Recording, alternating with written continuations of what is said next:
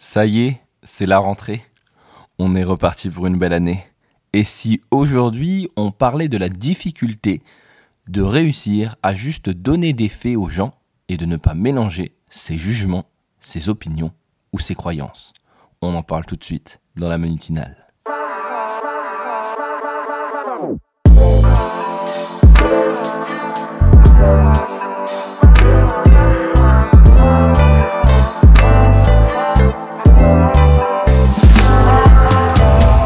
Quel plaisir de vous retrouver pour cette rentrée. Bon, on s'entend, on parle bien de rentrée 2019 en plein milieu de l'année, mais ça n'est pas grave. J'espère que vous avez pu profiter de vos vacances et que vous avez apprécié les moments de famille ou les moments de plaisir que vous avez pu avoir. Quant à moi, qu'est-ce qui s'est passé cet été? Eh bien, j'ai beaucoup travaillé, beaucoup lu et je me suis formé notamment un domaine qui me tient à cœur et que je connaissais déjà un petit peu, la communication non violente. Et à l'intérieur de celle-ci, j'ai pu trouver une question que je souhaitais aborder avec vous ce matin, qui était le fait de donner des faits aux gens. Alors, quand je parle de ça, ça peut paraître un peu étrange au premier abord, parce que tout le monde sait donner des faits aux gens, c'est-à-dire expliquer une situation sans aucun problème et sans rajouter d'émotion. Non, là j'ai peut-être menti en fait. Sur cette dernière phrase, euh, c'est là avec vous que je voudrais revenir ce matin, car souvent on va se rendre compte qu'on ne donne jamais de faits sans appuyer les faits par des jugements, des faits, des, des jugements, des croyances ou encore des opinions personnelles. Alors qu'est-ce que ça change? Au premier abord, vous ne me direz rien et pourtant, dans la manière dont l'autre va recevoir l'information, ça va complètement changer la donne. C'est assez simple. Lorsque l'on donne des faits, un fait est quelque chose que l'on ne peut en fait tout simplement contester, puisque c'est quelque chose qui s'est passé, quelque chose qui est, qui est fait, et donc à partir de là, normalement, c'est juste une information que l'on transmet à l'autre. Là où ça devient complexe, c'est que lorsque l'on donne des faits, souvent on va rajouter nos émotions, nos opinions, nos croyances, nos jugements, ce qui va complètement changer la donne dans la manière dont la personne va le recevoir. Exemple, hier, quelqu'un est arrivé en retard euh, au travail et il est arrivé à 8h05 au lieu de 8h. Si on s'arrête au fait, la remarque serait par exemple j'ai pu remarquer que ce matin, tu es arrivé à 8h05 alors que l'heure de départ est 8h. Vous êtes d'accord avec moi? Mais souvent, lorsqu'on va donner son avis ou qu'on va vouloir émettre un fait, ça va se transformer en ce matin, tu étais encore en retard. Tu es arrivé à 8h05 au lieu de 8h. C'est intolérable. Dans cette petite phrase qui, à nos yeux, va être à peu près la même, nous venons d'utiliser plusieurs mots à l'intérieur qui vont complètement changer la donne, encore une fois, comme je vous le répète, dans la manière dont la personne va percevoir le message. Elle ne le prendra plus comme un fait, mais plutôt comme une attaque. Et c'est bien là le problème. Lorsqu'on se sent attaqué, eh bien, on a deux, euh, principes qui vont se mettre en place, ou du moins deux réflexes. Le premier, eh ben, on contre-attaque, et le deuxième, c'était pas euh, en lien avec Star Wars, hein, je vous le dis tout de suite.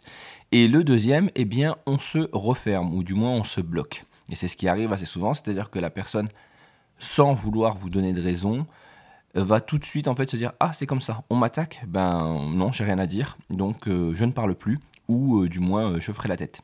Ce qui n'arrange pas en fait le problème puisque vous partez d'une situation qui est complexe ou d'un problème que vous avez identifié et vous souhaitiez en parler.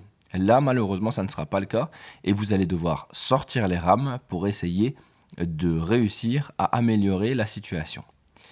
Alors, qu'est-ce qu'on fait dans ces cas-là? Eh bien, il n'y a pas de solution miracle, mais il y a une manière de travailler sur soi. Ce que j'ai pu comprendre durant ma formation, c'est qu'il faut apprendre en fait à enlever les opinions les croyances et aussi nos émotions. Enfin, on s'entend, on n'enlève pas des émotions, mais il faut éviter, lorsque l'on donne des faits, d'en faire part. C'est hyper compliqué.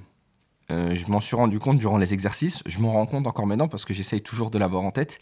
Et vous allez voir que notre cerveau, ou du moins nos émotions, sont vraiment perfides parce qu'elles viennent à tout moment dans des petits mots euh, qu'on va avoir auprès des autres ou dans des petites attitudes.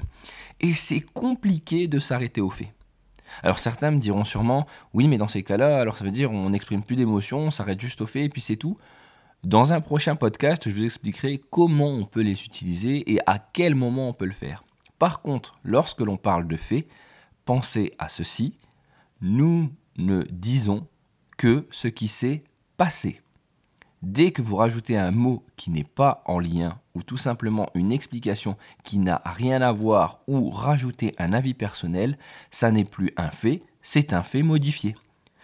J'ai envie de vous dire, c'est un fait, je vais l'appeler comment? Un FVE, un fait à valeur émotionnelle. Donc là-dessus, euh, c'est pas super. Ça vous aidera pas et concrètement, ça risque même en fait de vous bloquer pour la suite. Alors comment faire? Essayez de vous écouter. Deuxièmement, euh, demandez à une troisième personne tierce d'être là pour voir si dans la manière dont vous avez énoncé les faits, il y a eu des sortes de ressentis. C'est complexe parce que tout seul, vous allez vous rendre compte qu'il faut déjà prendre conscience de la manière dont on a dit les choses. Les premières phrases que j'avais dites euh, lors de cette formation, pour moi, étaient... Euh, bah, j'avais pas jugé, j'avais juste dit les choses. Et pourtant, tout de suite, on m'a sorti les deux ou trois petits mots à l'intérieur. Alors ça va être des adjectifs, hein, lorsqu'on va euh, qualifier quelque chose ou lorsqu'on va euh, s'amuser à rajouter euh, un petit bruit, une onomatopée ou tout simplement, le, comme tout à l'heure, le intolérable qui vient en fait non pas être un fait, mais qui vient vraiment donner mon avis sur la situation. Alors pourquoi c'est si important? Parce que lorsque l'on parle aux gens et si on veut les faire avancer, il faut obligatoirement s'arrêter à des choses qui sont juste des faits. Là-dessus, vous êtes sûr de pouvoir faire avancer les gens, de ne pas obligatoirement les vexer, de euh, pouvoir leur faire comprendre une situation qui n'est en aucun cas une attaque pour eux et qui est juste une constatation de quelque chose. Ça paraît euh, simple quand je vous le dis. Ça paraît peut-être un peu simplé, même j'irai même plus loin. Et pourtant, ça peut énormément changer les choses dans la manière dont vous allez échanger, interagir avec les autres. Alors, j'ai plein de secrets à vous donner, mais on a encore toute l'année 2019 et 2020 pour pouvoir en parler. J'espère en tout cas que cette petite prise de conscience ou ce principe de euh, réfléchir à des faits, à ne parler que de faits, vous aidera pour la suite. Je vous donne un petit défi. À vous, de, vous d'essayer de le faire. Ça sera à chaque fois euh, mon but toutes les semaines. Je vous propose d'essayer, lorsque vous allez vouloir transmettre une idée à quelqu'un, de commencer en ne vous arrêtant que sur les faits. Et je vous demande de regarder en fait la manière dont la personne euh, va percevoir euh, vos propos et surtout comment elle va y répondre. C'est-à-dire est-ce qu'elle va mieux y répondre que d'habitude ou pas et en même temps essayez de voir euh, dans ce défi euh, la manière dont vous avez d'ajouter vos ressentis et vos émotions. Je suis persuadé que vous risquez d'être étonné sur vos comportements.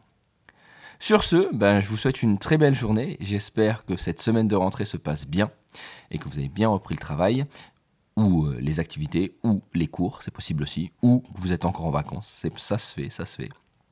Comme vous le savez, la manutinale cette année passe à trois épisodes, donc vous en aurez un le lundi, un le mercredi et un le vendredi. J'espère que ça vous plaira. Vous pouvez à tout moment, si vous le souhaitez, euh, nous envoyer un message sur euh, Twitter ou sur Instagram. Je me ferai un plaisir d'y répondre si jamais vous avez des questions. Et puis bien sûr, je compte sur vous pour partager ce podcast auprès de tous ceux à qui celui-ci pourrait servir. N'oubliez pas que vous pouvez le retrouver sur iTunes, Spotify, et là on est en train de voir pour le mettre sur Google Play. Euh, voilà, prenez soin de vous, c'était Emmanuel Schilla pour la Manutinale, à très bientôt.